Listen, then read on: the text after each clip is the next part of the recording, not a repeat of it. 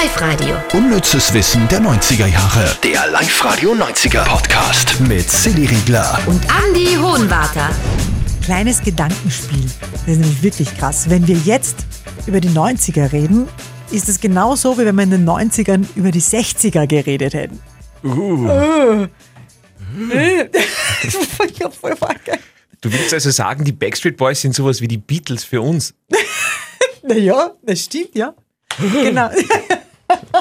das macht uns richtig alt, gell? Ja. Also echt krass, wenn man, also man vergesst es wieder. Wir, wir, wir machen mal lieber die Highlights vom unnützen Wissen von dieser Woche.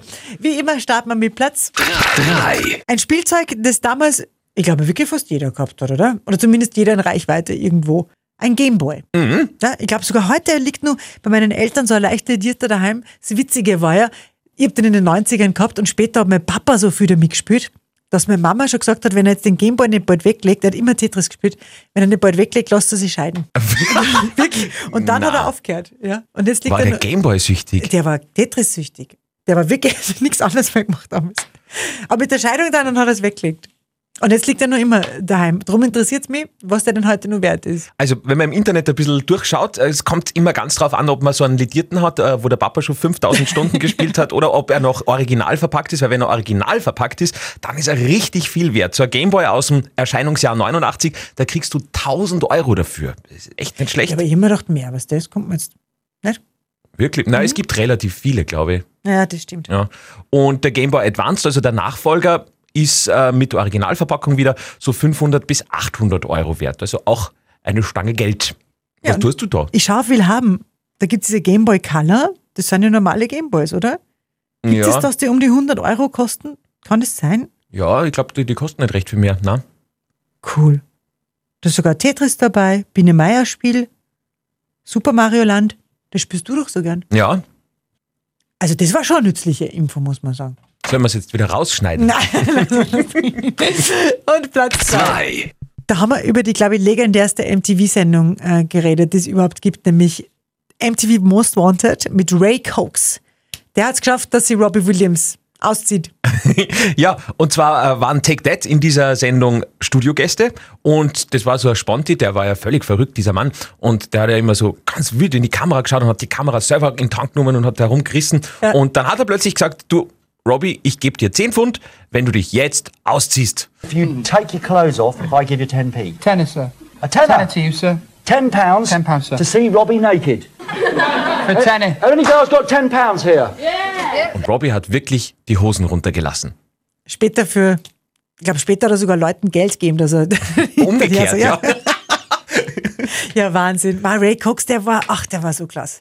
Das war Revolution im Fernsehen irgendwie, oder? Sowas hat es damals noch nicht gegeben. Na, na, na, der war ja auch noch vor allen anderen, vor allen Viva-Menschen, die dann danach durch Ray Cox, glaube ich, überhaupt geboren wurden, Ja. weil das war ja alles irgendwie der, der, der Vorbildmensch. Ja, richtig cool. Platz 1. Noch ein Vorbildmensch auf Platz 1, nämlich du. Ja, ich, ich muss sagen, die Silja hat gesagt, wir müssen das heute auf Platz 1 tun. Ich, ich- Weil ich das richtig cool finde. Also wer von uns war denn jemals in einer Fernsehshow? Allah schon das. Und dann warst du eigentlich also in, in der für mich coolsten Fernsehshow der 90er, nämlich Ruckzuck. Ja, es war schon cool, muss man ehrlicherweise sagen. Ähm, ruckzuck für alle, die das nicht kennen, da geht's um Begriffe erklären mit äh, fünf Kandidaten, die an einem Pult stehen. Ähm, aber man muss das immer anders erklären. Also jeder muss dem anderen auf die Schulter klopfen und das anders erklären und keine Worte verwenden, die der, der vorher schon dran war, äh, verwendet haben könnte. Somit war das ein bisschen tricky. Ja, weil nämlich der, der, da muss nur kurz, der, der, der vor dir ist, der hat das ja nicht gehört, die, die, die Worte Genau. davor, weil du immer die Kopfhörer aufgehabt hast. Also man muss dann, also so in den hinteren Plätzen muss man dann denken, wie hat der, der da vorne steht, das sicher nicht erklärt? Und also das ist, war wirklich spannend. Ah, Ich finde, das müsste man wieder mal auflegen. Ja, das war schon super. Aber es hat auch äh, äh, tricky Situationen gegeben für uns, weil ähm, vielleicht kannst du dich noch erinnern, da hat es keinen richtigen Vorspann gegeben, sondern äh, der Vorspann von der Sendung, das ist gleich losgegangen mit dem, dass das Bild angeht und dass die beiden Teams hereinlaufen zu ihren Puls. Ja.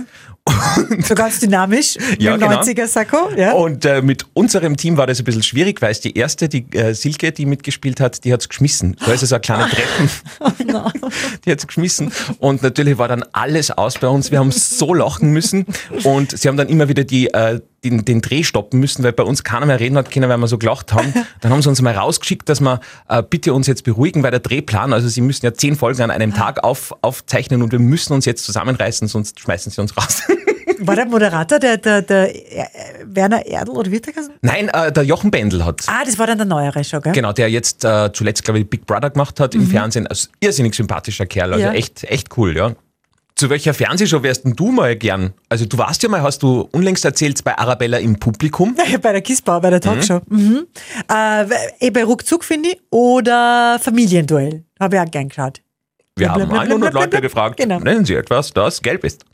Live-Radio. Blum, blum, blum, blum, blum. Das hat niemand gesagt.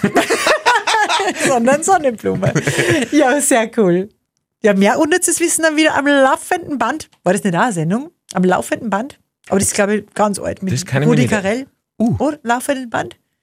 Na egal. Am laufenden Band wieder unnützes Wissen. Nächste Woche wieder täglich mit Andi und mit mir um dreiviertel zwei auf Live-Radio. Dem gelbsten Sender. Seit der Sonnenblume. Live-Radio. Unnützes Wissen der 90er Jahre. Der Live-Radio 90er Podcast mit Silly Riegler. Und Andy Hohenwarter.